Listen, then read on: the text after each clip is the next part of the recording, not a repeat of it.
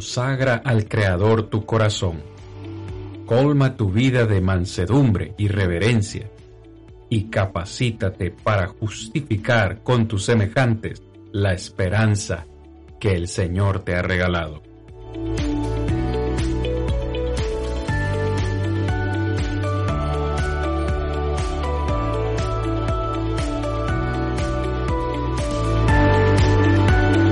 Yo soy Cristian Vargas, evangelista de Plainview Iglesia de Cristo, y este es su programa, Defendamos Juntos la Esperanza. Muy bien, buenas noches, amados hermanos. Un caluroso abrazo, un saludo en Cristo Jesús. Les enviamos desde nuestro ministerio. Defendamos juntos nuestra esperanza. Es un gozo Estamos emocionados de estar con ustedes en este episodio ya número 5, donde gracias a la voluntad, a la misericordia del Señor, vamos a estar hablando acerca del cielo. Gloria sea a nuestro Dios que nos permite estar reunidos de nuevo. Tema importantísimo esta noche. Vamos a dar inicio en esta noche hablando acerca de el cielo. A manera de introducción, mis hermanos, quiero compartir con ustedes unas palabras de Jonathan Edward, un famoso predicador puritano de hace ya algunos años. Cuando aproximadamente tenía 20 años, Edward escribió algunas de las resoluciones para su vida, y en una de ellas decía, cito literalmente, he resuelto procurar alcanzar para mí mismo tanta felicidad en el otro mundo como me sea posible. Qué interesante esta resolución, perdón, hermanos, porque, hermanos que me acompañan en el set hoy, todos los seres humanos, me atrevo a decirlo sin temor a equivocarme, todos los seres humanos, sin excepción, buscamos o estamos intentando buscar la felicidad. Desafortunadamente, muchos de los seres humanos buscan la felicidad en esta tierra. Lo que Jonathan Edward dijo es, yo voy a procurar buscar esa felicidad mientras estoy aquí en la tierra, buscar esta felicidad en el otro lado, en el otro mundo, en lo que me espera después de esta tierra. Es interesante, mis hermanos, que muchas personas, o la gran mayoría de ellas, no conocen mucho acerca del cielo. Hermano Rigo, siendo honestos, sabiendo que no podemos mentir, ¿Cuándo fue la última vez que usted predicó acerca del cielo o un tema relacionado con el cielo? La verdad que no me acuerdo. Bien, misma pregunta para mi hermano Héctor. ¿Cuándo predicaste, hermano Héctor, acerca del cielo o algo relacionado con el cielo? Si tiene memoria, nos dice hace cuánto. Podría ser hace como unos tres meses, tal vez, hermano. Ok. Sí, sí. Hace tres meses. Hermano eh, eh, eh, Ernest, ¿recuerda usted cuándo fue el, último tema que compartió del cielo o relacionado al cielo? Bueno, como tal relacionado al cielo, podría decir que el mes pasado, porque estoy hablando con respecto a la muerte, de hecho, ya, entonces es relacionado, pero lo curioso es que a veces, como tal, como tal, no lo hablamos directamente, ya, acerca del cielo. Tal vez lo hablamos, pero no, tal vez más detallado o más amplio, ya, sino que nada más nos enfocamos en una cosa. Pero hace un mes hablé algo relacionado a eso, mi hermano. Fíjense qué curioso. Traigo esto a colación a manera de introducción, de nuevo, antes de comenzar a citar los textos que queremos ver en esta noche, pero lo traigo a colación porque sinceramente me incluyo como predicador, en ocasiones predicamos o le hablamos a la gente acerca de cómo llegar al cielo. Y creo que sabemos los pasos que debemos eh, seguir para llegar al cielo. Pero conocemos muy poco acerca del cielo. Es decir, me incluyo de nuevo, muchos cristianos hemos asistido a la iglesia por muchos años y rara vez escuchamos temas eh, relacionados con el cielo. ¿Cómo es el cielo? ¿A qué se parece el cielo? Ocasionalmente quizás, como ya dije, escuchamos un tema por ahí acerca de cómo llegar al cielo, pero la verdad tiene que ser dicha. Conocemos muy poco acerca del cielo. Me atrevo a, incluso a sugerir que muchas personas incluso pareciera como que les aburre o, les parece aburrido el tema. Eh, conocemos tampoco que algunas personas pueden pensar como, bueno, qué aburrido sería el cielo, ¿no? Ir a flotar como un espíritu por toda la eternidad. En una ocasión alguien me dijo, yo creo que en el cielo deberían de haber como cursos o lecciones en base a sus capacidades. Es decir, que si a usted le gusta la pintura, por allá deben de haber secciones de pintura. Si a usted le gustan los deportes, por allá deben de haber secciones para que practique deporte. O si le gusta tejer, usted es una mujer que le gusta tejer, por ahí van a haber lecciones de cómo tejer. Imagínese cómo se figura la gente, el cielo. Hermano Rigo, hermano, eh, hermano Héctor. Sí, sí. adelante, adelante con su comentario. prácticamente lo que tenemos siempre es el apego a la parte de aquí, a la terrenal. Y muchas veces queremos también, o sea, llevar eso mismo. Usted dice, ¿qué pasará allá? O sea, eh, si vamos a hacer una cosa, nada más vamos a pasar aburrido. Lo interesante es que nosotros podamos hacer la misma cosa que estamos haciendo, haciendo aquí. Y una de las cosas, me acuerdo una pregunta que hice la otra vez, y, dije eso, bueno, ¿quiénes quieren, ¿quiénes quieren ir al cielo? Y todos dicen amén. Bueno, pues para ir al cielo, primeramente lo que tenemos que hacer es partir de este mundo. O sea, tenemos que morir. Entonces, es ahí donde viene una tristeza, porque dice, hey, vamos a morir para ir al cielo. Y esa es la parte donde uno no se quiere desprender de este mundo. Y ese es el sentimiento que, que tenemos aquí en lo terrenal. Hermano, así es, así es. Eh, eh, Ernest. Sí, y, y, es tan interesante porque si usted se da cuenta, a veces, por no tocar mucho estos, estos temas, lo cual son importantes, vemos acá que a veces las, las personas preguntan, incluso en la, en la, congregación, ¿cómo es el cielo entonces? ¿Qué vamos a hacer allá? Y a veces por no tener conocimiento o no hablar mucho acerca de este tema, a veces decimos, bueno, es que la Biblia no nos revela o no quiero meterme en este punto. Y es como dice usted, a veces las personas dicen, uy, no, qué aburrido. Entonces, ¿qué sentido tiene? ¿Para qué yo voy a obedecer todo eso si ni siquiera sé cómo va a ser allá?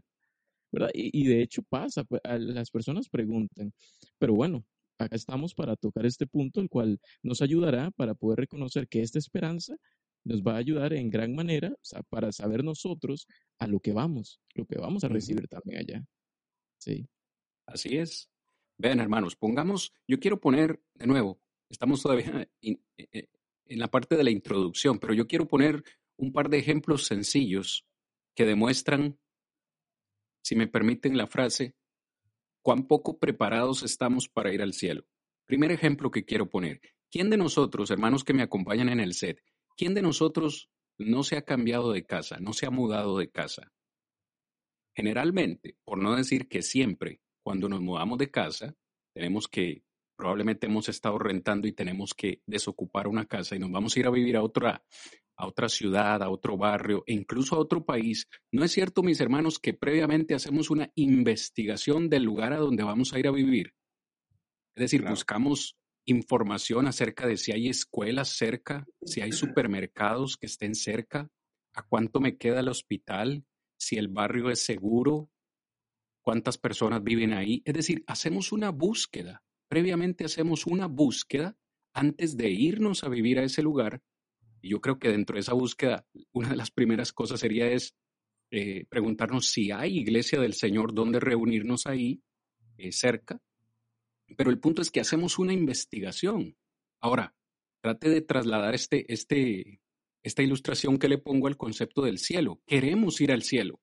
Queremos ir a vivir al cielo. Anhelamos ir al cielo. Pero ¿qué tanto conocemos del cielo? ¿Hemos buscado información? ¿Conocemos cada detalle de a dónde vamos a ir a vivir? Cristo dijo, voy pues a preparar lugar para vosotros, pero hemos buscado, conocemos los detalles. ¿Me sigue, hermano Rigo? Sí, claro, y a veces, a veces más bien ese es el problema, lo que usted acaba de decir. El problema es ese. Esperaríamos que toda persona que se vaya a mudar a otra casa, a otro barrio, pueda indagar. Pero es mucho el porcentaje también que muchas veces no indaga sobre esto. Únicamente busca una casa en donde irse y cambiarse porque tiene que cambiarse nada más y nos ocurre como cristianos también muchas veces. Sí, hablamos de ir al cielo, pero entonces no nos llegamos a preocupar por escudriñar sobre aquello. Igual nuestras predicaciones siempre van señalados para el más allá, pero no es lo mismo el señalar hacia dónde vamos, qué es lo que vamos buscando, sino más bien, entonces, en ese sentido, qué es en realidad. Me llamaba mucho la atención y, bueno, en las clases anteriores una hermana me decía, qué interesante sobre los conceptos, hablando otra vez para comparar un poco. Me dice, porque, por ejemplo, ella decía, yo tenía el pensamiento de que, por ejemplo, el paraíso era el cielo. Y en cuanto al Seol, en cuanto a todo eso, entonces, muchas ocasiones, igual nosotros llegamos a, a, hablar sobre la muerte, a dónde vamos, pero también en ocasiones tal vez no detallamos como que es el Hades y todo esto. Y entonces sí hablan muy general, pero no los puntos que se deberían señalar en cuanto a eso. Y con el cielo lo mismo, sí, posiblemente en nuestras predicaciones lo, lo mencionamos, es el lugar a donde queremos ir, pero en muchas de las ocasiones no nos hemos detenido para describir, ¿verdad?, lo que es el cielo en realidad. Y muchos cristianos, es el ser humano, y ahí ve el firmamento y se le llama cielo y dice, bueno, eso es el cielo. Pero en realidad, ¿qué es el cielo? ¿Qué es lo que enseña Dios acerca del cielo? ¿Qué es lo que nosotros podemos comprender de esto? Entonces, este, son muchas las ocasiones que llegamos como a ignorar, pero a ignorar no porque Dios quiera que nosotros ignoremos, no porque Dios no quiera que tengamos el conocimiento, porque Dios nos ha dado a través de su palabra y nos describe a través de su palabra. También hay cosas que, bueno, vamos a mirar allí, hay cosas dentro de todo esto también que nos va a señalar que en ocasiones va a utilizar hasta aspectos muy figurativos, ¿verdad? Con respecto al cielo. Por lo mismo, porque nuestra mente humana no puede captar todo aquello. Y entonces, ¿qué es lo que ocurre cuando vemos, vemos todo esto? Hay personas aún, como ustedes decían, como decía el hermano Héctor, hay personas que les parece como muy aburrido ir al cielo, ¿verdad? Por lo que describe algunas partes de la escritura. Pero es el, el mismo problema que estamos en esta tierra, parte materia, parte espíritu, que la materia no va a heredar, ir allá. Y entonces muchas veces llegamos como a hacer un balance errado, equivocado, porque queremos balancear de acuerdo a lo que vemos en esta tierra, lo que vemos en este mundo, y creemos que como que debe llevar las mismas características el cielo. Pero cuando ya podemos entrar y conocer cómo describe Dios el cielo, lo que es el cielo, eso va a hacer o va a motivarnos a querer ir al cielo para poder, al conocer qué es el cielo, qué hay en el cielo, quién se mueve en el cielo, qué es lo que hay allá en donde empezamos a ver si hoy en día tenemos una relación con Dios, cuando nos demos cuenta lo que es el cielo, vamos a poder darnos cuenta que si ahora tenemos una buena relación con Dios o tenemos relación con Dios, mucho mayor va a ser la relación estando en el cielo, porque la Biblia nos describe qué es el cielo en sí y nos va a describir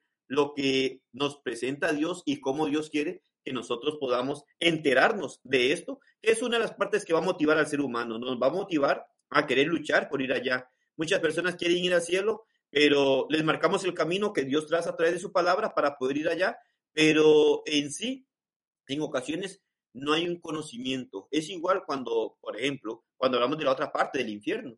Muchas veces las personas dicen, ah, como que me quiero morir ya y se acabaron los males porque no tiene conocimiento de si está preparado para ir a un lugar o a otro y poder en comprender que si no está preparado, ¿qué es lo que es llegar a ese lugar? Que cuando entendemos lo que es estar allí, no vamos a querer ir allí. Igual, cuando entendemos lo que es el cielo y conocemos lo que es el cielo, vamos a ansiar estar allí para terminar de tantas preocupaciones y dolores en este mundo, saber que hay algo que es magnífico según lo que Dios nos narra a través de su palabra. Así es. Hermano Cristian. Sí, señor. Hermano Cristian. Este, usted estaba poniendo el ejemplo, por lo menos cuando uno se va a mudar, o sea, va a buscar lo que es una casa. Una experiencia que me pasó a mí para que lo tomemos en la parte espiritual también. Me acuerdo que fuimos a buscar una casa para trasladarnos y fue de noche. ¿ya? Al llegar a por lo menos, miramos todo normal y todo, por el siguiente día era una casa por lo menos de dos plantas. Entonces, cuando nos mudamos y todo, no miramos ningún problema, no miramos, no había nada que, que, que, tuviera lo que es el proceso para ir a alquilar la casa. Pero al día siguiente, lo extraño que mirábamos que todo el tiempo oscuro. ¿ya? Y escuchábamos ruido afuera, pero nosotros oscuro. En otras palabras, la casa no tenía ninguna iluminación, o sea, no entraba claridad para nada. ¿ya? Y eran las 10 de la mañana y nosotros, nosotros dormidos todavía. Entonces, hay cosas de que nosotros cometemos errores. Por ejemplo, esa experiencia que tuve yo de ir a buscar una casa de noche en la oscuridad, o sea, no es lo correcto. Pero si nosotros venimos y queremos buscar información, sabemos que en este caso es donde tenemos que recurrir nosotros. En este caso, la Biblia está para guiarnos, para darnos una luz, que es lo que nosotros tenemos que buscar, o sea, la información de que cómo es el cielo. No la vamos a encontrar en opiniones humanas, sino que nos tenemos que trasladar a lo que es la escritura, porque ahí es donde la escritura nos va a, podemos analizar muy bien eh, las cosas que vamos a encontrar allá, ¿ya? Entonces, como le digo, esa experiencia que tuve, pues lógico, no era la correcta, era un momento adecuado, pero, como le digo, son cosas de que a nosotros nos ayudan para analizar muy bien en dónde tengo que buscar, en qué momento tengo que buscar lo que es para mi bien. Y en este caso, si lo trasladamos a la parte espiritual, pues yo creo que tenemos el libro inspirado por nuestro Dios, que es el que nos conduce para poder buscar cómo es el cielo y lo que nos conviene. Fíjense ustedes, hermanos, amigos que nos escuchan, qué interesante. Estamos hablando eh, de un tema muy importante y dentro de ese tema hemos hablado que nosotros como evangelistas eh, siempre hablamos y recomendamos eh, lo que la palabra del Señor dice en cuanto a la preparación. Hay que prepararnos para ir al cielo. Pero es que es inaudito, es absurdo pensar en una preparación sin un conocimiento del lugar hacia donde vamos. Imagínense por un momento que somos un grupo de astronautas y que vamos a una misión a Marte. Tenemos cinco años de adiestramiento y estamos listos para viajar a Marte. En lo que estamos montados en ese cohete y el cohete despega, el astronauta que está a la par de nosotros nos dice o nos pregunta, ¿y qué conoces acerca de Marte? Y nosotros simplemente nos levantamos de brazos y decimos, no sé, no conozco nada. ¿Me entienden el punto? Es inaudito pensar que vamos a ir a una misión a Marte o a otro planeta y que no sabemos nada. Imagínense que en Marte no haya aire respirable, que no haya oxígeno, ¿qué sucedería? Obviamente dentro de ese adiestramiento, dentro de esa preparación, tiene que haber un conocimiento de hacia dónde vamos. Para no aburrirlos más a, los oyentes que hoy están con nosotros con, con más ilustraciones e introducción, vamos a lo que realmente es importante para nosotros, la palabra del Señor.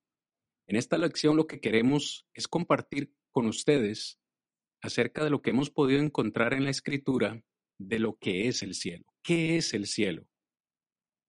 Eh, por lo menos dentro de lo que yo he estudiado, he podido ver que si hablamos del cielo y el infierno, se nos describe en más detalle el infierno que el cielo. No significa que no tenemos detalles acerca del cielo. Y de eso es lo que vamos a hablar en esta noche. ¿Qué es lo que la Biblia nos habla acerca del cielo? ¿Qué es el cielo? En primer lugar, el cielo es la morada de Dios. Hermanos que, que nos acompañan y amigos que hoy nos escuchan. En primer lugar, el cielo es la morada de Dios. Hay un versículo en el Antiguo Testamento que a mí en lo personal me fascina. se encuentra en Nahum, capítulo 1, versículo 3. Quiero leerlo para todos ustedes y que comentemos un poquito porque me fascinan las palabras que usa el profeta Nahum. Dice en el versículo 3, Jehová es tardo para la ira y grande en poder, y no tendrá por inocente al culpable. Vea la descripción. Jehová marcha en la tempestad y el torbellino y las nubes son el polvo de sus pies. Estamos hablando que el cielo es la morada de Dios. Pero ¿cuál cielo? Hermanos, basados en 2 Corintios 12, no vamos a profundizar mucho ahí, pero Pablo dice que él subió al tercer cielo. Podríamos decir que el cielo, el primer cielo es el que nosotros vemos, donde están esas nubes, donde vemos a los, a, los aviones y a los, y a los pájaros volar. El segundo cielo es donde están los planetas en sus órbitas y demás, y hay un tercer cielo, donde estamos diciendo es la morada de Dios. Pero fíjese cómo el profeta Nahum describe esto, las nubes, lo que nosotros podemos ver es simplemente el polvo de los pies de Jehová. Oh, cuán majestuoso es este versículo. O sea, es mi capacidad humana no, no me da para poder desarrollar este concepto. Me muestra la, la majestuosidad del Dios que nos ha creado y en el cual nosotros creemos algún día vamos a morar con Él. Es tan grande su majestuosidad que las nubes son apenas el polvo de sus pies. ¿Qué le parece a usted este concepto, hermano Héctor? Sí, interesante, mi hermano, porque si nosotros nos ponemos a pensar, queremos echar un vistazo al cielo, lo que nos alcanza a ver muchas veces son las nubes. Y más cuando el, el cielo está muy nublado que no podemos alcanzar a ver más allá. Pero con esta explicación que usted está dando, pues prácticamente tomamos en cuenta de que lo que nos espera más allá es algo demasiado maravilloso, demasiado grande. Y yo creo de que nosotros como cristianos debemos tener esa mente, o sea, ese enfoque de que lo que hay allá y, y lo que nos habla la escritura, que es la morada de Dios, es algo que nos debe de, de llenar nuestro corazón, nuestra mente, tener ese deseo. Porque así como Él está morando allá, más adelante vamos a ver que la, la promesa que nosotros tenemos también es de llegar a estar en ese lugar. ¿Ya? Yo creo que es algo muy maravilloso eso, mi hermano. Quisiera que el hermano Rigo pudiera eh, también leer Segunda de Crónicas. Recuerden, hermanos, estamos hablando acerca de que el cielo es la morada de Dios. Vea cómo Salomón describe esto en Segunda de Crónicas, capítulo 6, versículos 21. Versículo 21. Asimismo que oigas el ruego de tu siervo y de tu pueblo Israel, cuando en este lugar hicieron oración, que tú oirás desde los cielos, desde el lugar de tu morada, que oigas y perdones. Amén. ¿Qué le parece, Rigo, ese texto?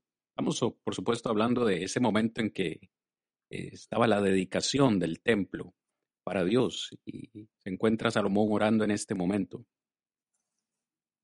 Es interesante, igual el texto que hacías mención antes, porque nos hace ver eh, la comparación y él, bueno, dice sobre las nubes, ¿verdad? El polvo. Ahora dice acá, Crónicas, que es el lugar en donde Dios escucha la oración desde su morada, es decir, exactamente donde está morando Dios. Y cuando nosotros miramos esto, es grandioso. Es grandioso porque, por ejemplo, cuando la iglesia nos reunimos, decimos, bueno, bíblicamente nos dice que Dios está en medio de nosotros, ¿verdad? Pero aquí está hablando de la morada directa de nuestro Dios, que es en el cielo en donde podemos nosotros, digo yo podemos y creo más que ni podemos como imaginarnos lo espléndido que es este lugar. Y me llama mucho la atención cuando el apóstol Juan, por ejemplo, en 1 Juan 3, 1 y 2, cuando nos habla del amor de Dios hacia nosotros. Y él dice, bueno, ahora tenemos algo tan importante o tan bello que es que somos hechos hijos de Dios. Pero él dice, pero llegará el momento en el cual le veremos tal como Él es. Es decir, hoy en día podemos nosotros hacernos la idea en nuestra mente de lo que es Dios. Y si comparamos, si Él nos muestra esto de esta manera y comparamos que estamos en esta tierra y que las nubes simplemente son como el polvo, ¿verdad? De donde están los pies del Señor, de nuestro Dios, y que el cielo es su morada, entonces nuestra mente en realidad no alcanza, no alcanza para poder ver lo esplendoroso que es ese lugar en donde habita nuestro Dios y que de ahí es en donde nosotros podemos mirar que es algo que nos puede animar, es algo que aunque no podamos describirlo tan detalladamente, sí nos deja ver reconociendo lo que es Dios, la soberanía de Dios, este, en donde está Él, en donde habita Él directamente, lo que es su morada, no es cualquier cosa, no es cualquier casa, no es cualquier situación en la que está o lo que lo rodea, porque aquí nos está hablando únicamente de que es el, la morada de Dios. Y si hablamos de la morada de Dios, usted puede ya imaginarse lo que son los ángeles y el estar reunido de todo este esplendor allá, que es algo que llegará el momento en donde le veremos si hacemos lo que nos dice, pero solo el hecho de decir que es la morada en donde habita Dios es algo grandioso. Hoy decimos, bueno, como hijos de Dios nos dice que somos morada del Espíritu Santo y que Dios mora en nosotros, sí, pero ahorita es algo en lo que de manera espiritual lo creemos por lo que la Biblia nos dice y estamos convencidos de esto. Pero cuando nos está hablando de lo que es la morada de nuestro Dios, es algo muy interesante en donde nosotros podemos mirar, si yo llego a conectar aún este texto de Crónicas con Eclesiastés 5.2, nos hace ver una diferencia que puede haber o que podemos tener nosotros entre Dios y nosotros para poder comparar lo que es en realidad el trono de nuestro Señor. Ahí, hermano Ernesto, puede leernos ahí Eclesiastés, por ejemplo, 5.2, y en donde podamos conectar nosotros que nos dice que el cielo es el trono de Dios. Cuando nos hablan aún que las nubes vienen a ser como el polvo en donde están sus pies. Entonces, cuando Eclesiastés 5.2 nos habla en cuanto a lo que es Jehová y lo que podemos comparar con nosotros, poder ver lo grandioso de este lugar, en donde nos muestra a nosotros entonces, en primer lugar, que el cielo es morada de Dios, es en donde Dios mora y que nosotros hoy podemos hacernos la idea. Y digo la idea porque en realidad, cuando me pongo a detallar los textos o tratar de profundizar, como que no cabe en nuestra mente humana el poder recibir esa información para podernos imaginar. ¿Por qué? Porque estamos acostumbrados a imaginarnos las cosas materiales, aquello que vemos, aquello tal vez que nos gusta, aquello que apreciamos, pero esto es completamente fuera de lo normal, como pudiéramos decir. Es algo completamente diferente a lo más bello que podamos ver en esta tierra, porque es en, en donde habita nuestro Dios, es en donde Dios está morando. Y así este 5.2 nos hace eh, un enfoque de esto que podemos relacionarlo con lo que nos habla tanto Naúm como Crónicas también, hermano Ernesto, nos lee este texto. Dice el versículo, cuando te no te des prisa con tu boca, ni tu corazón se, se apresure a proferir palabras delante de Dios, porque Dios está en el cielo y tú sobre la tierra. Por tanto, sean pocas las palabras o tus palabras. Muy bien, lo que podemos encontrar acá, mis hermanos, es que vemos en la lectura que acabamos de hacer que como tal podríamos decir al principio, se nos habla, se nos aconseja que el momento de dirigirnos a nuestro Dios prácticamente no debería ser eh, de manera rápida, de manera ligera, porque si nosotros vamos y nos vemos en Mateo capítulo 6, tal vez me corrigen los hermanos, cuando Jesús habla acerca de la oración, dice también que no utilicemos palabras vanas antes de, antes de referirnos a lo que es la oración. Por lo tanto, si nosotros vemos y hacemos este enfoque, nos damos cuenta a quien nos estamos dirigiendo como tal es al cielo, a Dios mismo. Por lo tanto, nosotros no deberíamos hablar o, referirnos a Dios de una manera rápida, sencilla. No, mis hermanos, nos estamos dirigiendo como tal a la morada. Y sabe que es algo que me gustaría y, y tal vez otra perspectiva acá, nos damos cuenta que acá dice, Jehová está en el cielo y tú en la tierra. Si nosotros vemos y, nos vamos desde otro punto, vean la gran diferencia que hay entre nosotros y Dios. Ya hay una gran distancia. Pero si nosotros vemos, podemos llegar o tenemos el acceso como tal hacia nuestro Dios por medio de la oración. ¿No es una gran bendición, mi hermano eh, Héctor, esto? ¿Qué piensa usted? Claro, mi hermano, estaba pensando en lo que usted estaba diciendo ahorita, de que y podríamos decir, o sea, no sé qué distancia habrá, pero la gran bendición, el privilegio es, y es la convicción que tenía Salomón también, que cuando él oraba, sabía que había un ser supremo que lo estaba escuchando en ese mismo instante. Y eso es lo que nosotros debemos entender también como hijos de Dios. Gozamos de este privilegio también, de que al momento de orar, los cielos se nos abren llega la oración hasta la morada donde está Dios y eso es lo que a nosotros nos debe motivar, nos debe ayudar para entender muy bien que a donde estamos recurriendo es a la morada de Dios, donde Él está atento siempre a cada una de nuestras oraciones. Y eso es lo que nosotros debemos meditar siempre.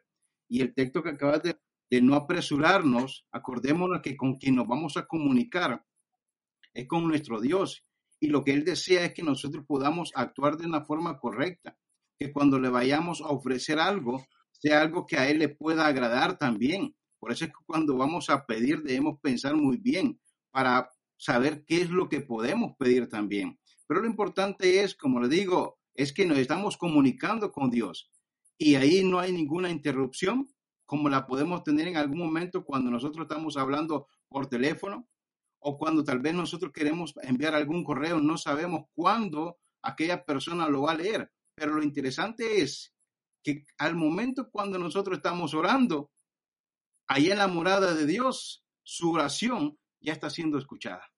Eso es una gran bendición, hermano Cristian. ¿Qué le parece a usted?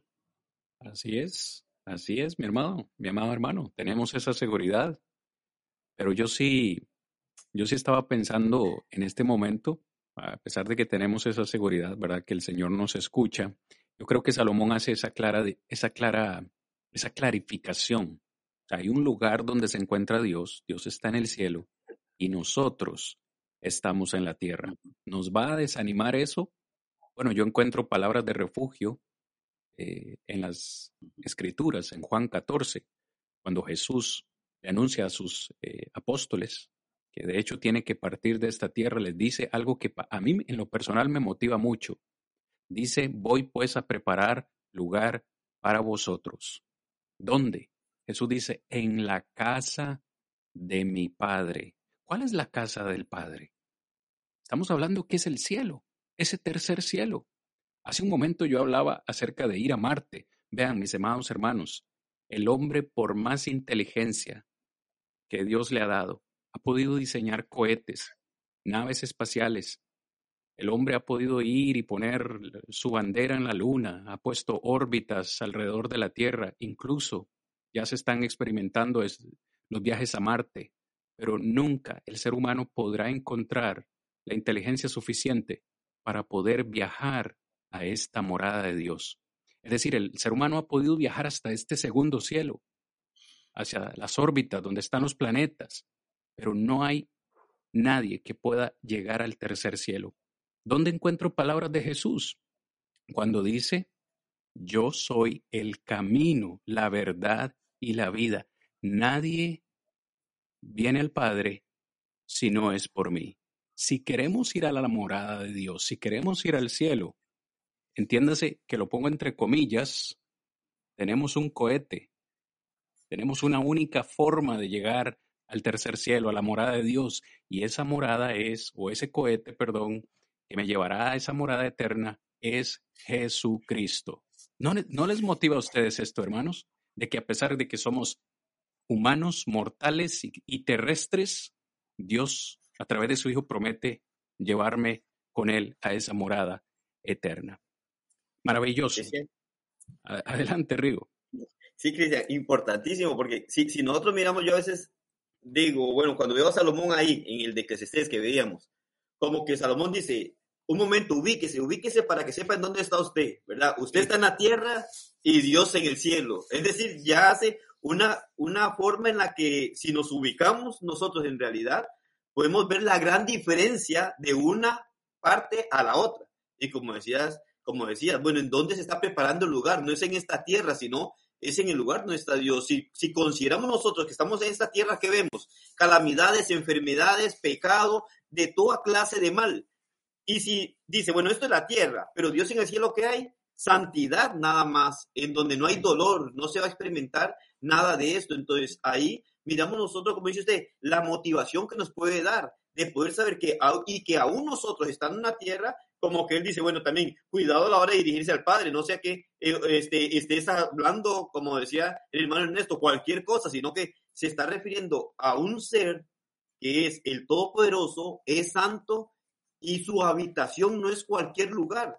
Que más bien esto diríamos nosotros que muchas veces en el tiempo antiguo como que se llegaba a reconocer mucho la santidad de Dios y, y su trono, porque, por ejemplo, en el pasado, en muchas ocasiones, hasta pronunciar el nombre de Dios, este, llevaba una gran causa en ellos y tenían este cuidado. Entonces, nosotros como que, ¿qué diríamos hoy? Como que al no tener lo que hacíamos en la introducción y mencionabas, al no tener tanta información o no informarnos de lo que es el cielo, en realidad, como que en ocasiones hasta hemos llegado a faltarle el respeto a nuestro Dios de la manera que vemos esto. Entonces, debemos de considerar, como dice Salomón, bueno, estamos nosotros en la tierra, nosotros estamos en la tierra y nuestro Dios está en el cielo, en este lugar, como mencionabas. Ahora, bueno, a pesar de estar en este lugar, no es que no nos quiere cerca de Él, sino que ya el mismo Jesucristo nos habla ahí en el Evangelio de Juan, haciendo mención entonces en donde él hace ver, bueno, el cielo, en otras palabras, como diciendo, el cielo es tan grande que hay lugar para todos, porque él dice, voy a preparar lugar para vosotros. Y mencionamos el 14.6, cuando él dice, bueno, ¿quién es el que puede llegar al cielo? Bueno,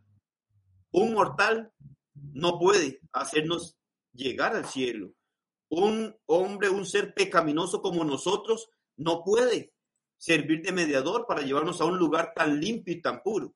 Y entonces ahí es en donde miramos, el cielo no es cualquier lugar en donde habita cualquier persona, sino que el cielo es un lugar tan santo, tan limpio, que el que habita allí es nuestro propio Dios. Y ahí, a ese lugar, es al que quiere llevarnos Él. Pero debemos nosotros de reflexionar y recapacitar. Bueno, ¿quiénes somos? ¿A dónde estamos? Sí, estamos en esta tierra, una tierra de corrupción, una tierra en la cual se mueve de una manera incorrecta por lo que encontramos de pecado en ella. Pero tenemos en el cielo a nuestro gran Dios, a ese ser que está deseoso de llevarnos allí y que si comparamos esto con lo de la tierra y el cielo, es un lugar completamente muy diferente a todo lo que obtenemos en esta tierra. Dolor, sufrimiento, experimentar, experimentar muerte, eh, la muerte de familiares y todo esto. En donde está Dios, que es en el mismo cielo, no va a existir nada de esto. Y que hoy tenemos nosotros la oportunidad de aspirar allí. Y digo de aspirar porque ya no depende tanto de lo que Dios quiera o no quiera.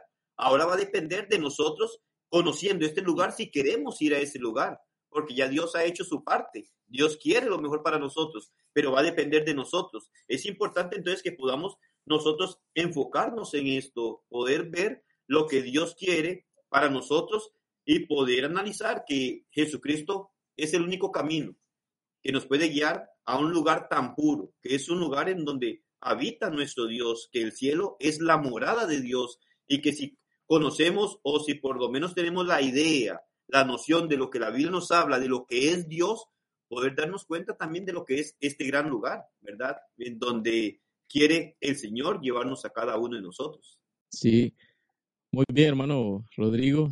Eh, muy atinado ese comentario, el cual nuestro hermano nos estaba compartiendo.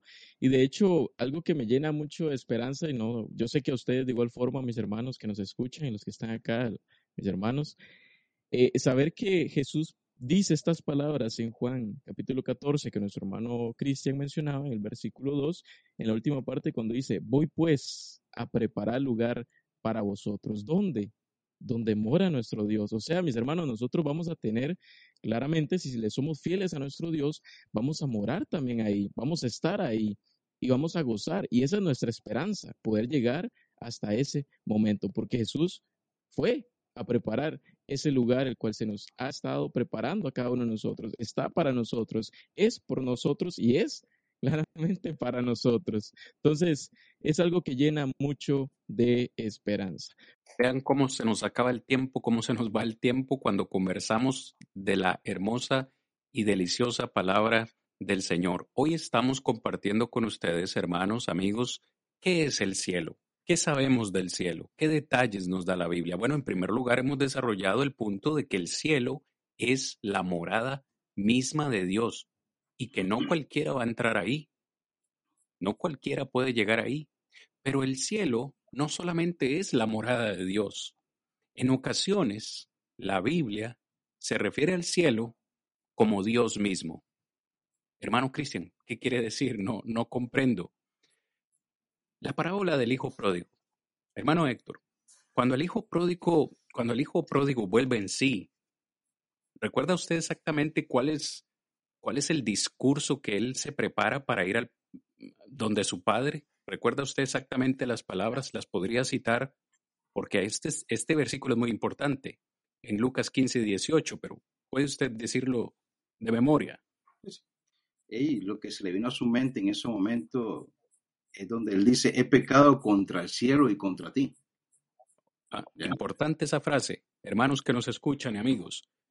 Gracias, hermano Héctor. Él dice, he pecado contra el cielo, pero cuando nosotros pecamos, ¿contra quién pecamos? ¿Es realmente que pecamos contra el cielo, contra las nubes, contra esa atmósfera que está ahí? Fíjese cómo Lucas utiliza la palabra cielo para referirse a Dios mismo. Cuando ese hijo pródigo, ese, ese hombre arrepentido dice, he pecado contra el cielo y también contra ti, mi Padre terrenal. E, está enfocando los dos puntos. Eh, cuando pecamos, ofendemos directamente a Dios. Me encanta José en el Antiguo Testamento cuando la esposa de Potifar lo, lo perseguía, ¿no? Para, para querer tener relaciones sexuales con él. Sus palabras de justificación para negarse a acceder a sus peticiones fueron, ¿cómo voy yo a pecar contra Dios?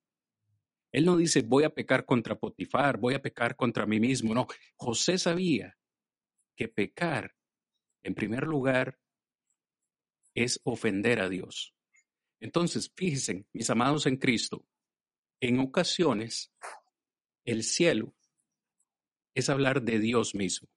Vamos a ver algunos textos en los evangelios para que podamos entender esto. Por ejemplo, Mateo, Mateo,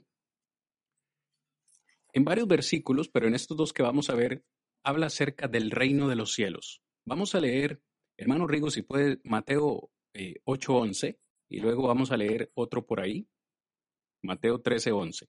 Pero en primer lugar, Mateo 8:11. ¿Qué nos dice? Y os digo que vendrán muchos del oriente y del occidente, y se sentarán con Abraham e Isaac y Jacob en el reino de los cielos. En el reino de los cielos. Hermano eh, Héctor, capítulo 13, versículo 11 de Mateo. Por eso les habló por parábolas, porque viendo no, no ven y oyendo no oyen, ni entienden. Ok.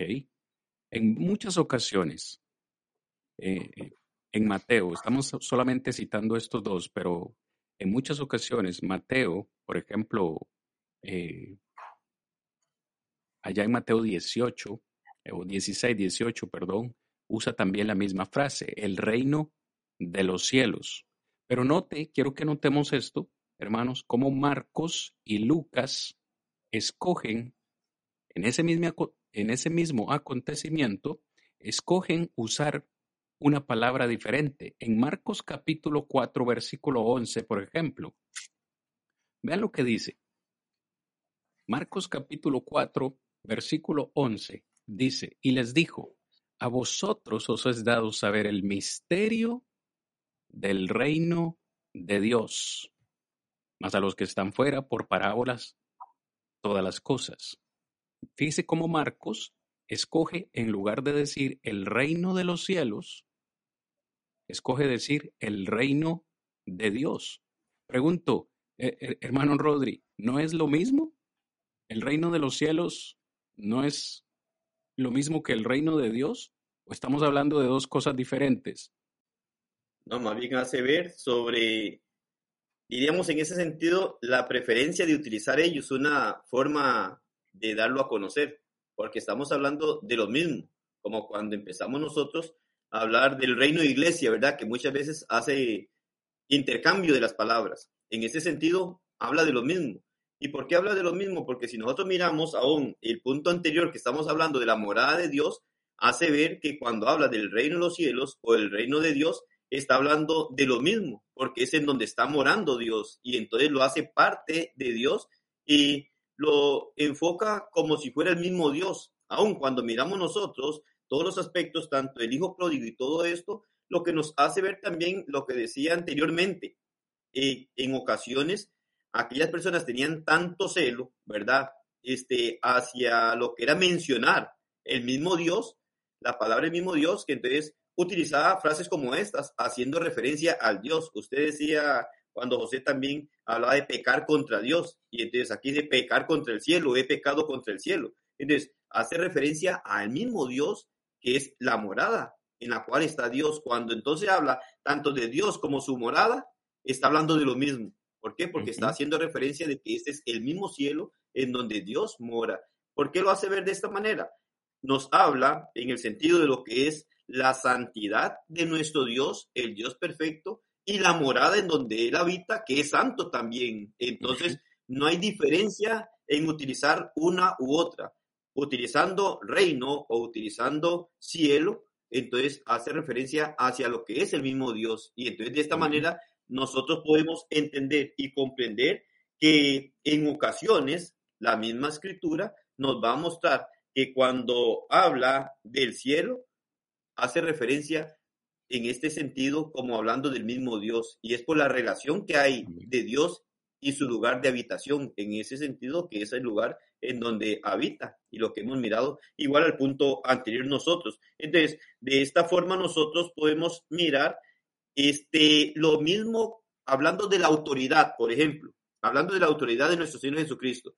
Si nosotros miramos en el Evangelio de Juan, capítulo 3, versículo 27, hace ver en realidad esto mismo. Porque si nosotros hablamos de lo que es la autoridad de, Dios, comprendemos lo que es la autoridad de Dios.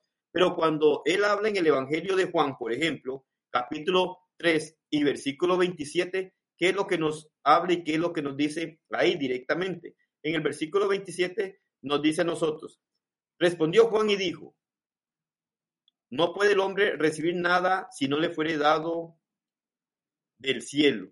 Entonces, cuando nosotros empezamos a mirar, cuando vemos aún cuando ellos quisieron como, como encerrar a Jesucristo, hablando sobre lo que hacía y todo esto, cuando Jesucristo les pregunta, bueno, voy a hacerles una pregunta sobre el bautismo de Juan, ¿es del cielo o de los hombres? Entonces, cuando hace ver esto, cuando dice es del cielo de los hombres, está hablando, es autoridad divina o autoridad terrenal.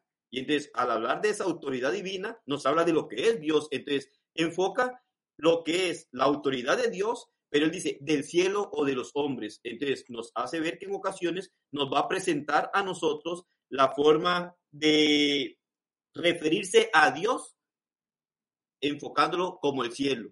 Pero al mismo tiempo este cielo sigue siendo esa morada de Dios porque lo que hace ver es esa relación, porque es la autoridad de Dios. Entonces, la autoridad del cielo, si miramos, bueno, solo como el cielo, la autoridad, ¿cómo así?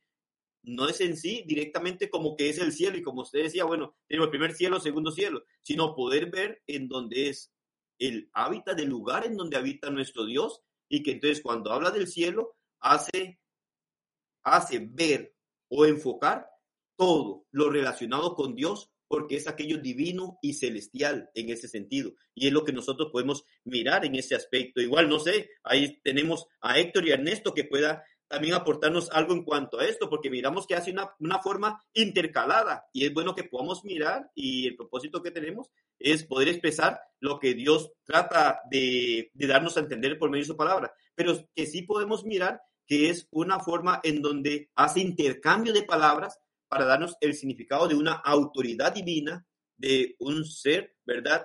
En cuanto a aquello celestial y que es Dios el que va a predominar en todo esto. Sí, vamos, Sería... es, o sea, que, que, que, así como nosotros estamos este, llevando y que tomemos en cuenta esto con respecto a lo que es el reino de los cielos, eh, el reino de Dios, qué importante que, que, todas las personas que estén escuchando también, ya sean hermanos ¿verdad? En, en Cristo, este, que vayan analizando muy bien del por qué en este caso se hablaba de esta forma. Y una de las cosas yo creo que nuestro hermano Rodrigo había mencionado anteriormente, y es una de las cosas que están hablando porque los judíos tenían respeto también y con respecto al pronunciar la, la palabra Dios, ¿ya? Entonces ellos tenían mucho cuidado con respecto a esto. Por eso trataron de cambiar, entonces no utilizar la palabra Dios, sino utilizar estas palabras que tanto el hermano Rodrigo como el hermano Cristian está mencionando. Se está mencionando el reino de Dios, se menciona el reino del cielo, o sea, todo esto es con un propósito, ya en este caso para que los judíos no se sintieran ofendidos porque ellos tenían una gran reverencia. Por eso es que se está aplicando esa, esa, esas palabras, las que utiliza tanto Mateo como Marcos también, para que tengamos una idea eh, con respecto a, todo esto que estamos eh, tomando como diferencia, de que al hablar del reino de Dios, pues estamos hablando de la morada de Dios, estamos hablando de donde Dios habita, eh, y estamos hablando también cuando se menciona del reino de los cielos, entonces estamos hablando del mismo lugar. Entonces, qué interesante esto, mis hermanos, para que nosotros podamos aplicarlo para nuestro conocimiento y cualquier cosa lo podamos aplicar también cuando tengamos que hablar en algún momento. Hay un momento donde habla también con respecto a cuando el Señor está haciendo la institución de la cena del Señor. Ahí habla con respecto al reino de mi Padre. Dice que no beberé más de este fruto a la vez hasta que lo beba nuevo con vosotros en el reino de mi Padre. Pero ahora hay una gran diferencia ahí. Ahí está tomando esto como lo que es la iglesia, lo que el hermano Rodrigo habla. Ya de, está hablando la institución de la, de, de lo que es la cena del Señor, que ahora sí se debe aplicar para el momento de la cena. Pero ahí menciona el reino de mi Padre. Entonces, algo para que vayamos entendiendo muy bien con esas diferencias de palabras. Amén. Amén, hermano Héctor. Gracias por esa importante eh, aclaración, porque alguien podría estarse preguntando, bueno, ¿por qué ese cambio de palabras? Y es muy importante no perder de vista que tanto Mateo, Marcos, Lucas y Juan escriben a destinatarios diferentes. En este caso, Mateo escribe mayormente a judíos y sabemos que ellos preferían evitar la palabra Dios. Entonces, Mateo usa reina de los cielos, reino de los cielos, perdón. No así Marcos y Lucas, que escriben mayormente a gentiles. Ellos sí dicen reino de Dios. Pero hoy entendemos que ambas cosas son lo mismo. Digo esto porque decir que queremos ir al cielo, entonces, es decir, no solamente que queremos ir a la morada de Dios, sino que queremos ir donde Dios mismo, estar en el cielo es estar en la presencia de Dios.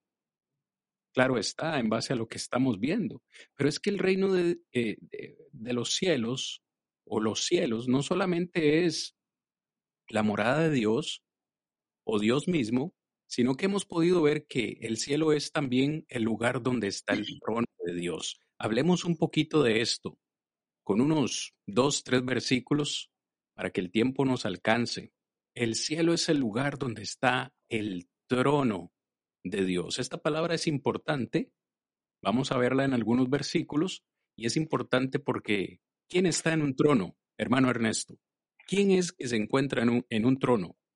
Prácticamente podríamos decir que un rey. Un rey. Amén.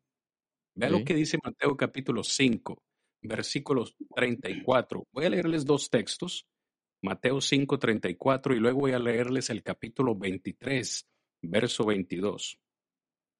Mateo 5, 34 dice así como una advertencia para nosotros.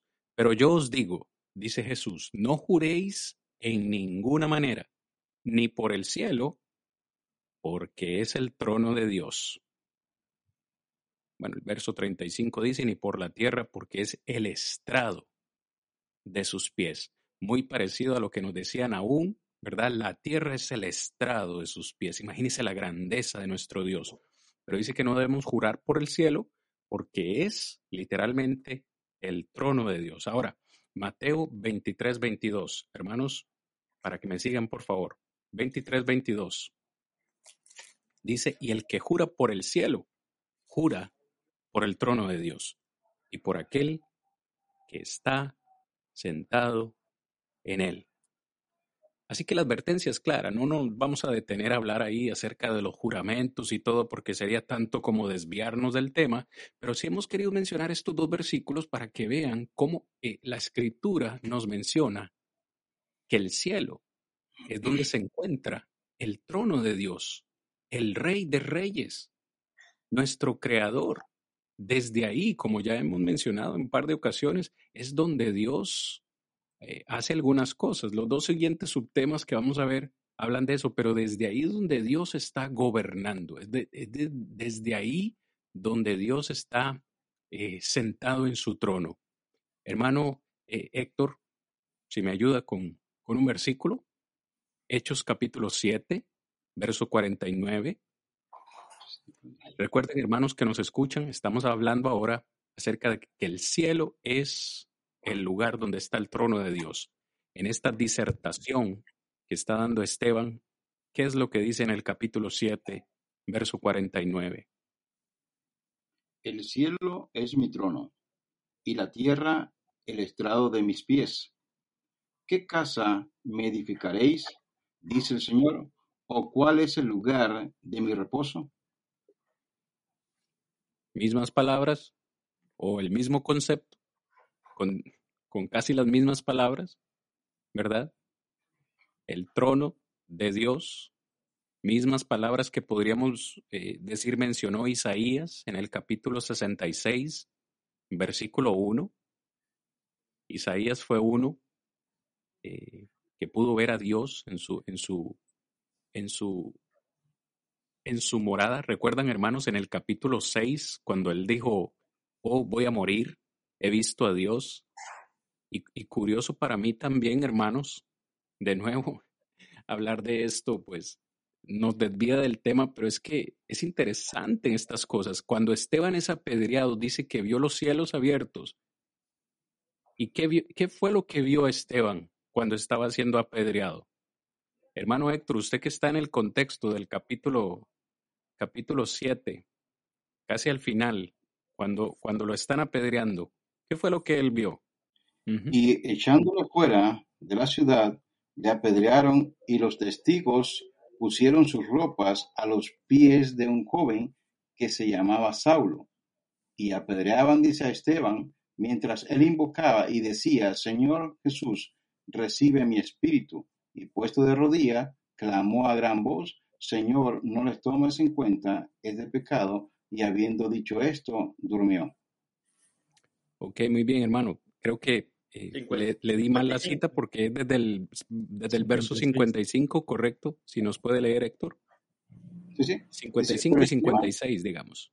Pero Esteban, lleno del Espíritu Santo, puesto, puesto los ojos en el cielo, vio la gloria de Dios y a Jesús que estaba a la diestra de Dios. Verso 56. Y dijo, he aquí veo los cielos abiertos y al Hijo del Hombre que está a la diestra de Dios. Wow. Wow. Definitivamente esto es un texto que, que eh, no está dentro de nuestras notas, pero, pero se, me ha, se me ha venido a la mente porque es, es magnífico. Tanto Isaías en el capítulo 6 vio a Dios en su morada, en el trono, y pensó que iba a morir, pero ahora a Esteban, este primer mártir de la fe, antes de morir, él ve, dice el verso en plural, los cielos, en plural, abierto, abiertos, perdón, y ahí logró ver no solo al rey, sino al Hijo del Hombre sentado a la diestra de Dios. No sabemos en, palabras humanas cómo fue esto posible, ¿verdad? Nuestra mente, o sea, nuestra vista eh, humana es limitada, obviamente no creo que haya, por más que haya sido 2020, haya sido capaz de llegar a ver hasta, hasta allá, pero de una, de una cierta forma se le permitió eh, ver no solo a Dios en su morada, sino a nuestro Salvador, aquel que dijo, voy pues a preparar lugar para vosotros. Ahora Él está, ahorita, con el Padre. Pero qué magnífico. Hermano Rigo. Apocalipsis 4, 1 al 6. Lo puedes leer, hermano, y tal vez nos, nos ubicas un poco en contexto porque sabemos que Apocalipsis siempre, pues, es un poco, un poco diferente en interpretación, pero de nuevo, lo que queremos ver aquí es la palabra trono. Amén.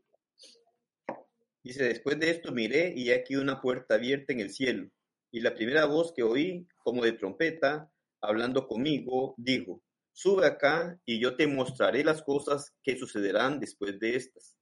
Y al instante yo estaba en el Espíritu, y aquí un trono establecido en el cielo, y en el trono uno sentado. Y el aspecto del que estaba sentado era semejante a piedra de jaspe y de cornalina, y había alrededor del trono un arco iris semejante en aspecto a la esmeralda y alrededor del trono había veinticuatro tronos, y vi sentados en los tronos a veinticuatro ancianos, vestidos de ropas blancas con coronas de oro en sus cabezas. Y del trono salían relámpagos y truenos y voces, y delante del trono ardían siete lámparas de fuego, las cuales son los siete espíritus de Dios. Y delante del trono había como un mar de vidrio semejante al cristal, y junto al trono y alrededor del trono cuatro seres vivientes, llenos de ojos delante y detrás. Bueno, como decía el hermano Cristian,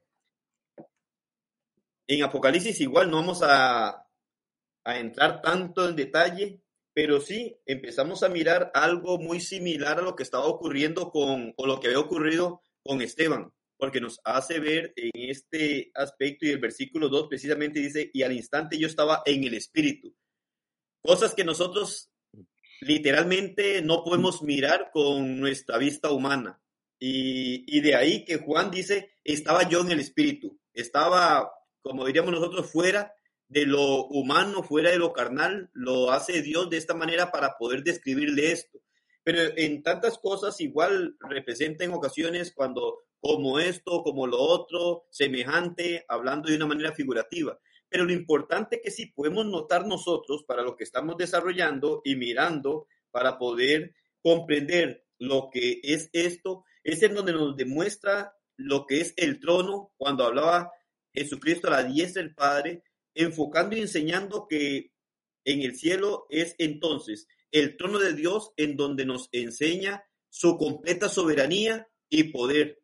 Como cuando el mismo Jesucristo en Mateo 28 hablaba, toda potestad me es dada en el cielo y en la tierra. Representa esto que al estar en el trono está teniendo ese poderío, está mostrando nuestro Dios que en este trono se sienta, tiene el poder, gobierna y está dirigiendo desde allá de una manera espiritual. Cuando nosotros podemos darnos cuenta de esto, claramente nos está indicando como la bendición que tuvo Esteban al momento de ser apedreado, de poder ver, ver quién estaba sentado en el trono y poder ver que está en él quien tiene toda la soberanía, todo el poder y el gobierno. Y que de esta manera entonces nos habla Juan también de esta forma, nos describe algunas cosas, el versículo 3 habla y el aspecto del que estaba sentado habla, era semejante a piedra de jaspe, es decir, este, para poder comprender nosotros tal vez lo que es la gran gloria de aquel que está en el trono,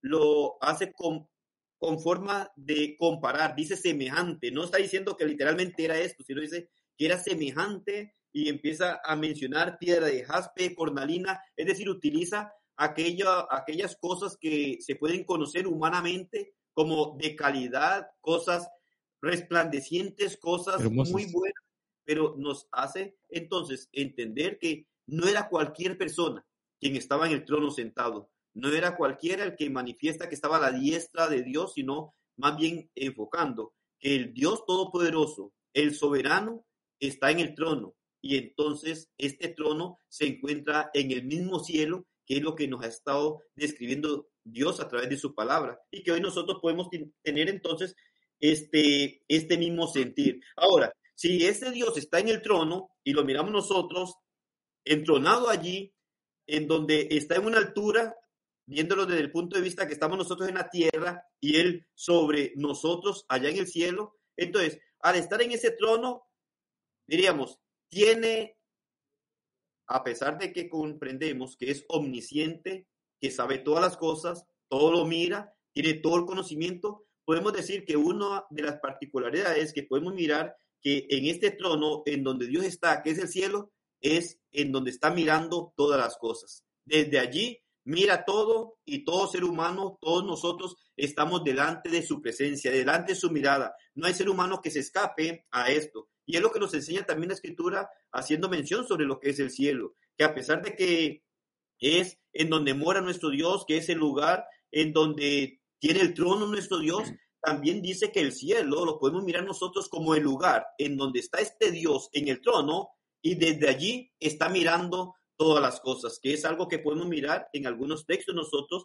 Por ejemplo, en el Salmo capítulo 33, versículo 13, nos habla y nos hace mención de esto precisamente del punto en donde podemos considerar que es un lugar, un lugar en donde se encuentra Dios, que es su morada, en donde está su trono, pero que al mismo tiempo, al verlo nosotros de esta forma, sentado en su trono, teniendo toda la soberanía y todo el gobierno, todo ser humano en esta tierra está delante de su presencia porque es el lugar en donde Dios está mirando todo. Dice Salmos 33, versículo 13.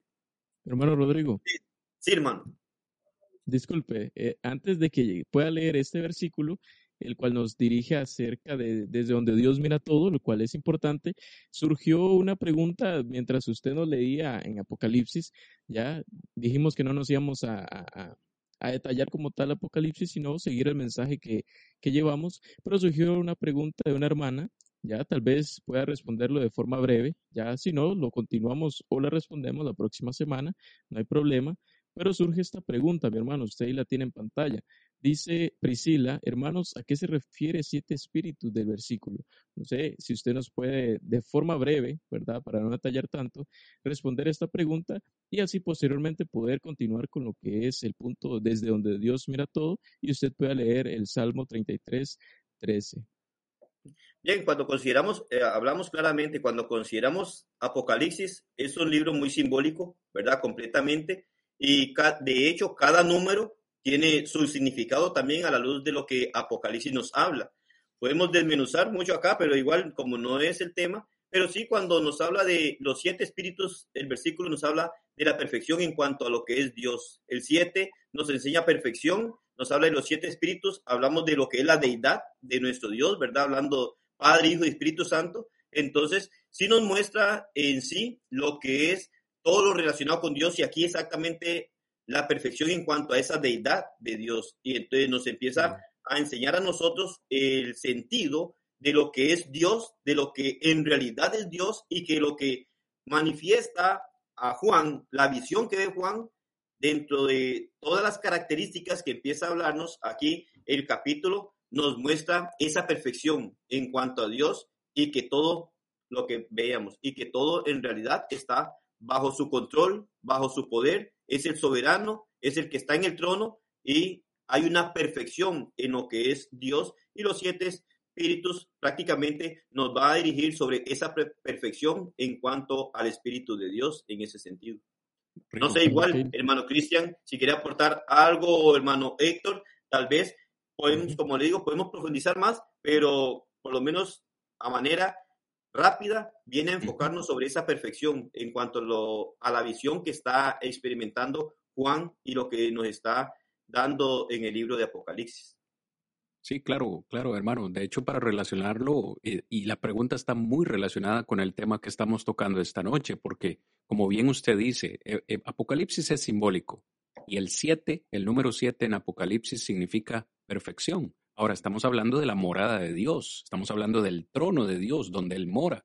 ¿Qué es lo que quiere decir eh, la expresión siete espíritus? Bueno, la perfección, la santidad de la morada de Dios. Y como hemos dicho ya, no cualquiera va a entrar a ese lugar. De hecho, Hebreos, eh, si no recuerdo mal, en el capítulo 12, dice sin santidad, dice, seguid la paz y la santidad sin la cual nadie verá a Dios. Jesucristo dice en Mateo capítulo 5, versículo 8, bienaventurados los limpios de corazón, porque ellos verán a Dios. Es decir, su morada es santa, su morada es perfecta, y los que pretendan estar ahí tienen que ser santos y perfectos también. Es lo que yo podría agregar a este comentario. No sé si Héctor tiene algo más, hermano. No, no, está bien, hermano. Yo creo de que para eso es también en este momento cuando surge, surge alguna pregunta, la idea es tratar de, responderla. Y como decía el hermano, el Apocalipsis es mucho eh, simbolismo, entonces, y siempre tomamos, tomamos, en cuenta de que el número 7 es perfección y lo que usted está hablando, pues es algo claro, eh, venimos hablando de algo perfecto, Dios está enamorado de, de eh, la morada de Dios es el cielo, venimos hablando con respecto al trono, y todo esto yo creo que es muy importante que lo analicemos. Eh, el hermano estaba tocando un, tema ahorita, un texto donde dice Salmos 33, 13, algo importante que desde el cielo mira Jehová todo. A él no se le escapa nada, para él todo está al alcance. Él ve lo bueno y lo malo que el ser humano tiene. Es ahí donde nosotros debemos tener eh, cuidado en el aspecto de nosotros como cristianos ahora debemos tener una, una conducta correcta ante los ojos de Dios. Pero algo que me llama mucho la atención, mis hermanos, yo no sé si el hermano, yo creo que no lo leyó, pero vamos a leerlo, es Salmo 33, versículo 13. Amén. Eh, dice, desde los cielos miró Jehová, vio a todos los hijos de los hombres. Ese es el texto, por eso el hermano decía, o sea, nadie se le escapa a Dios. Si Él está en el trono, Él tiene todo el poder, entonces a Él nadie se le va a escapar. Pero algo que me llama a mí mucho la atención, mi hermano, es el Salmo 53, 12. Y ahí yo no sé si ustedes lo van a analizar de la forma como lo, tengo yo, pero Salmo 53, 2, no sé si usted, hermano, me lo puede, me puede ayudar, hermano Cristian. Salmo claro que sí. Mire cómo dice ahora el salmista, Dios desde los cielos miró sobre los hijos de los hombres, pero ¿con cuál propósito? Para ver si había algún entendido que buscara a Dios. Sí. Usted mencionó hace poco, hermano Cristian, con respecto al, al, al hijo pródigo. ¿Qué es lo que estaba haciendo el padre siempre cuando el hijo se fue? ¿Qué es lo que esperaba de su hijo? Siempre lo esperaba esperaba. cada día. Si analizamos este versículo, mi hermano, yo creo que el Señor está desde el cielo siempre esperando, Amén. esperando para que la persona pueda entender muy bien, pueda analizar de que hay un ser supremo a quien tenemos que acudir. Porque si nosotros queremos una salvación y queremos llegar a esa morada donde Él está, sabemos que Él nos ha dejado algo muy grande y es nuestro Señor Jesucristo. Sin la persona de Jesucristo, nosotros no podemos llegar al Padre. Y es ahí donde debemos entender de que por eso Dios utilizó como mensajero a nuestro Señor Jesucristo para que hoy en día cada uno de nosotros tengamos la oportunidad de poder llegar al Padre. Hemos leído anteriormente Juan capítulo 14, ¿ya? Y el versículo 6 dice, Jesús dijo, yo soy el camino, la verdad y la vida. Y nadie, dice, viene al Padre si no es por mí. Algo interesante ahí, mis hermanos, que para poder llegar a la morada de Dios, nosotros tenemos que acudir a Jesucristo. Solamente Amén. es el único que nos puede llevar al Padre. Entonces, anal- analizando ese versículo, mis hermanos, yo creo que eso es lo que está esperando Dios siempre. Hermano Ernesto, Salmo 53, 2. Él está viendo a todos los hombres, pero él quiere algo del ser humano. ¿Qué puede decir usted, hermano? Claramente hablando de la obediencia, que el ser humano pueda obedecerle a Él, a lo que su Hijo vino a dejarnos, que es el Evangelio como tal, lo cual eh, es lo que desea para con los hombres, que le obedezcan. Y si nosotros vemos en este Salmo capítulo 53, versículo 2, hablando de que a Dios no se le escapa, vemos que la escritura a los hebreos nos aclara más esto. Ya cuando nos vamos y nos trasladamos al capítulo 4, versículo 13, que dice que a, quien le tenemos que dar cuenta, para él todo está desnudo. Ya, él conoce todo, él sabe todo, él ve desde el cielo, de donde está él, él ve todo. Él prácticamente no se le escapa a nada. Por lo tanto, nosotros como hijos de Dios, como, como, como le hemos obedecido, Él desea que no paremos, no nos detengamos de obedecer. Y para todas las personas que claramente no han obedecido el Evangelio, Dios busca, es paciente para que le puedan obedecer a ese Evangelio que nuestro Señor Jesucristo nos vino a dejar. Y ese es el enfoque de nuestro Dios. Amén, hermano, gracias. Muchísimas gracias. Dios sabe que no miento. Eh, eh, mientras estaban ustedes conversando, se me erizó la piel, realmente.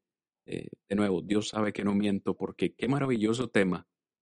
El, el- punto que estamos desarrollando ahorita a mí me eriza la piel, porque estamos diciendo que el cielo es el lugar desde donde Dios mira todo. Nosotros podemos escondernos de mucha gente, podemos mentirle a mucha gente, pero Dios desde el cielo, desde su morada, está analizando todo, absolutamente todo lo que pasa en esta tierra. Nada se mueve sin su soberana voluntad.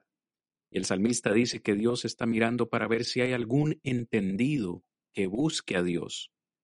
¿Cómo responderemos a esa pregunta hoy?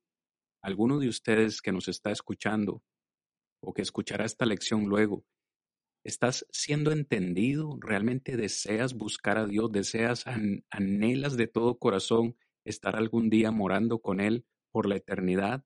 Cuando pensaba en este concepto, realmente se me erizó la piel.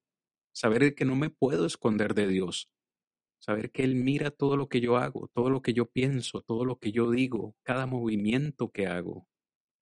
De hecho, para finalizar en esta noche, quiero, que hablemos acerca de otro aspecto y ese es que el cielo es el lugar donde está el gobierno de Dios. Vamos a, a terminar o a finalizar esta noche con este concepto. El cielo es el lugar donde está el gobierno de Dios. Ve lo que dice Daniel, capítulo 4. Vamos al Antiguo Testamento. Daniel capítulo 4, versículo 26. Para que lo leamos todos juntos esta noche. Dice así, verso 26. Y en cuanto a la orden de dejar en la tierra la cepa de las raíces del mismo árbol, significa que tu reino te quedará firme. Luego que reconozcas que el cielo gobierna. Pregunta, hermanos, ¿el cielo gobierna? ¿Es realmente el cielo literal que nosotros vemos, esas nubes, esa atmósfera? ¿Es el cielo el que gobierna? ¿O qué quiso dar a entender eh, el profeta Daniel con esta expresión, cuando o luego que reconozcas que el cielo gobierna. Por cierto, se lo está diciendo al rey Nabucodonosor, que durante mucho tiempo le, le costó aceptar la soberanía de Dios y anduvo como un animal comiendo zacate por su soberbia. El, el profeta le dice, hasta que reconozcas que es el cielo que realmente gobierna. Todos entendemos hoy, mis hermanos que me acompañan, el que gobierna Dios. Ya hablamos que en el cielo está su trono, que Él es soberano. Hoy entendemos que es Dios el que gobierna. Es Dios el que está en ese trono. Entonces, en este momento es el momento en el cual Dios está gobernando y está reinando. No es que va a reinar después de la segunda venida de Cristo, va a reinar por mil años. No, no, no en este momento se encuentra gobernando y es desde el cielo donde rige todo. Hermano eh, Rodrigo, vea cómo el salmista lo dice de otra forma en el, en el Salmo 45, 6, si nos ayuda. Salmo 45, 6. Recuerden, estamos hablando acerca de el cielo es el lugar donde está el gobierno de Dios. Ahora el salmista nos dice en el capítulo 45, verso 6 lo siguiente. Tu trono, oh Dios, es eterno y para siempre. Cetro de justicia es el cetro de tu reino. Amén. Háblenos un poquito acerca de ese, juego de palabras, cetro. ¿Qué es un cetro? Sí, importante el poder ver ahora lo que decías en cuanto a ese reino y quién es el que está reinando. No habla y no nos dice de algo futuro, sino quién está reinando, porque si ahorita no es el que tiene ese poder, ¿verdad? para reinar, entonces tendríamos que decir que está reinando Satanás. Y no es Satanás quien está reinando, sino que el que tiene esa autoridad y ese poder para reinar es Dios. Y dice que Él está en el trono, ¿verdad? En el trono allá en los cielos, en donde está gobernando a la humanidad. Las normas que ha establecido Dios y que conocemos a través de su palabra son las que el hombre debe de seguir hoy en día. Entonces, teniendo nosotros a nuestro Dios aquel que tiene las normas para regirnos a nosotros de esta forma, entonces debemos de comprender la gran necesidad que tenemos de reconocer que Dios es quien está reinando hoy en día. Y al estar reinando Dios hoy en día, lo que nos corresponde y que es lo que buscamos nosotros a través de este programa, es poder dar a conocer a cada uno las normas que Dios ha establecido, porque al estar reinando, Él pone sus leyes, Él pone sus decretos que debemos de seguir nosotros. Y debemos nosotros entonces buscar y dejar gobernarnos por Él, porque aunque Dios está gobernando, lastimosamente no gobierna en muchos seres humanos. Y no porque Dios no quiera o no tenga el poder para gobernar, sino por lo que decía ahora el texto que, que buscábamos, eh, que leíamos y que el hermano Héctor hacía mención, de quiénes, ¿verdad? De aquellos que verdaderamente le van a buscar, aquellos que van a aceptar la voluntad de Dios para rendirse delante de Él. Entonces, claramente nos habla que el cielo es el lugar de donde está gobernando nuestro Dios. Él es el que tiene toda autoridad. Es el que tiene el gobierno sobre cada uno de nosotros porque cuando comprendemos que Él está gobernando, debemos de aceptarlo en el sentido de que es el rey soberano que pone las normas para que nosotros nos rijamos y podamos conducirnos de una manera correcta en esta vida. Es no está reinando otro, ¿verdad? sino que es Dios quien reina desde el cielo, pero que también tendríamos que aceptar que es el tiempo en el cual Él reina, pero no muchos están doblegados a ser gobernados por nuestro Dios y que es el gran problema que puede enfrentar todo ser humano, porque si no somos gobernados, si Dios no está reinando en nuestra vida, nos enfrentamos a un gran problema en el gran día del juicio final. Entonces hay una necesidad de aceptarlo a Él y que Él es quien está en el trono y que desde ahí está gobernando y que como gobierno, como rey, da sus normas y debemos de conocerlas nosotros para poder de esta forma obedecerle y estar cerca de Él. Hermanos, para ir finalizando, hermano Héctor, ¿hasta dónde se extiende ese gobierno de Dios? Vamos a decir que hoy terrenalmente hablando, hay muchos países y cada país tiene su gobierno, ¿no? Y en, el presidente de Costa Rica no puede gobernar sobre Estados Unidos ni viceversa, cada uno tiene un territorio, pero estamos diciendo que Dios gobierna desde el cielo, hasta dónde se extiende su dominio, su poder, su gobierno. Tal vez basamos su respuesta en Hechos capítulo 17, versículo 24, y con este texto para todos los que nos escuchan esta noche, vamos a terminar el episodio de hoy. A manera de anuncio, mientras el hermano busca también, se nos viene segunda parte. La próxima semana continuaremos hablando de este tema, porque no nos ha alcanzado el tiempo en esta noche, para que vayan haciendo sus planes y nos acompañen la próxima semana. Hechos capítulo 17, versículo 24 el Dios que hizo el mundo y todas las cosas que en él hay, siendo Señor del cielo y de la tierra, no habita en templos hechos por manos humanas. Amén. El gobierno de Dios, ¿hacia dónde o hasta dónde se extiende? ¿Gobierna solo en el cielo? La tierra. Él tiene poder en el cielo y en la tierra. El mismo Señor Jesucristo dijo, toda potestad me es dada en el cielo y en la tierra. Yo creo que mis hermanos, con todo este tema que hemos ido abordando, nos damos cuenta del gran poder que Dios tiene. Y eso que hablaba anteriormente del cetro, estamos hablando que ese es un símbolo de poder. ¿ya? Y hemos dicho que con ese poder es que, que gobierna Dios. ¿ya? Ahora, interesante es que nosotros tenemos la oportunidad de ser parte de, de poder gozar, podríamos decir, de esa oportunidad que nos da nuestro Señor Jesucristo. Bueno, sí, hermanos, sí, prácticamente, como dijo el Señor, ¿eh? tiene toda potestad en el cielo y en la tierra. Esa es la gran bendición que nosotros tenemos, que la bendición es que nuestro Dios tiene todo el poder. ¿ya? Y con ese gran poder, pues prácticamente yo creo que una de las bendiciones que nosotros tenemos hoy en día es que somos parte, ya somos parte ahora del reino, ya somos parte de ese, de ese gobierno que él tiene y que sabemos de que ahora nos tenemos que sujetar a todo eso, a todo el poder que él tiene.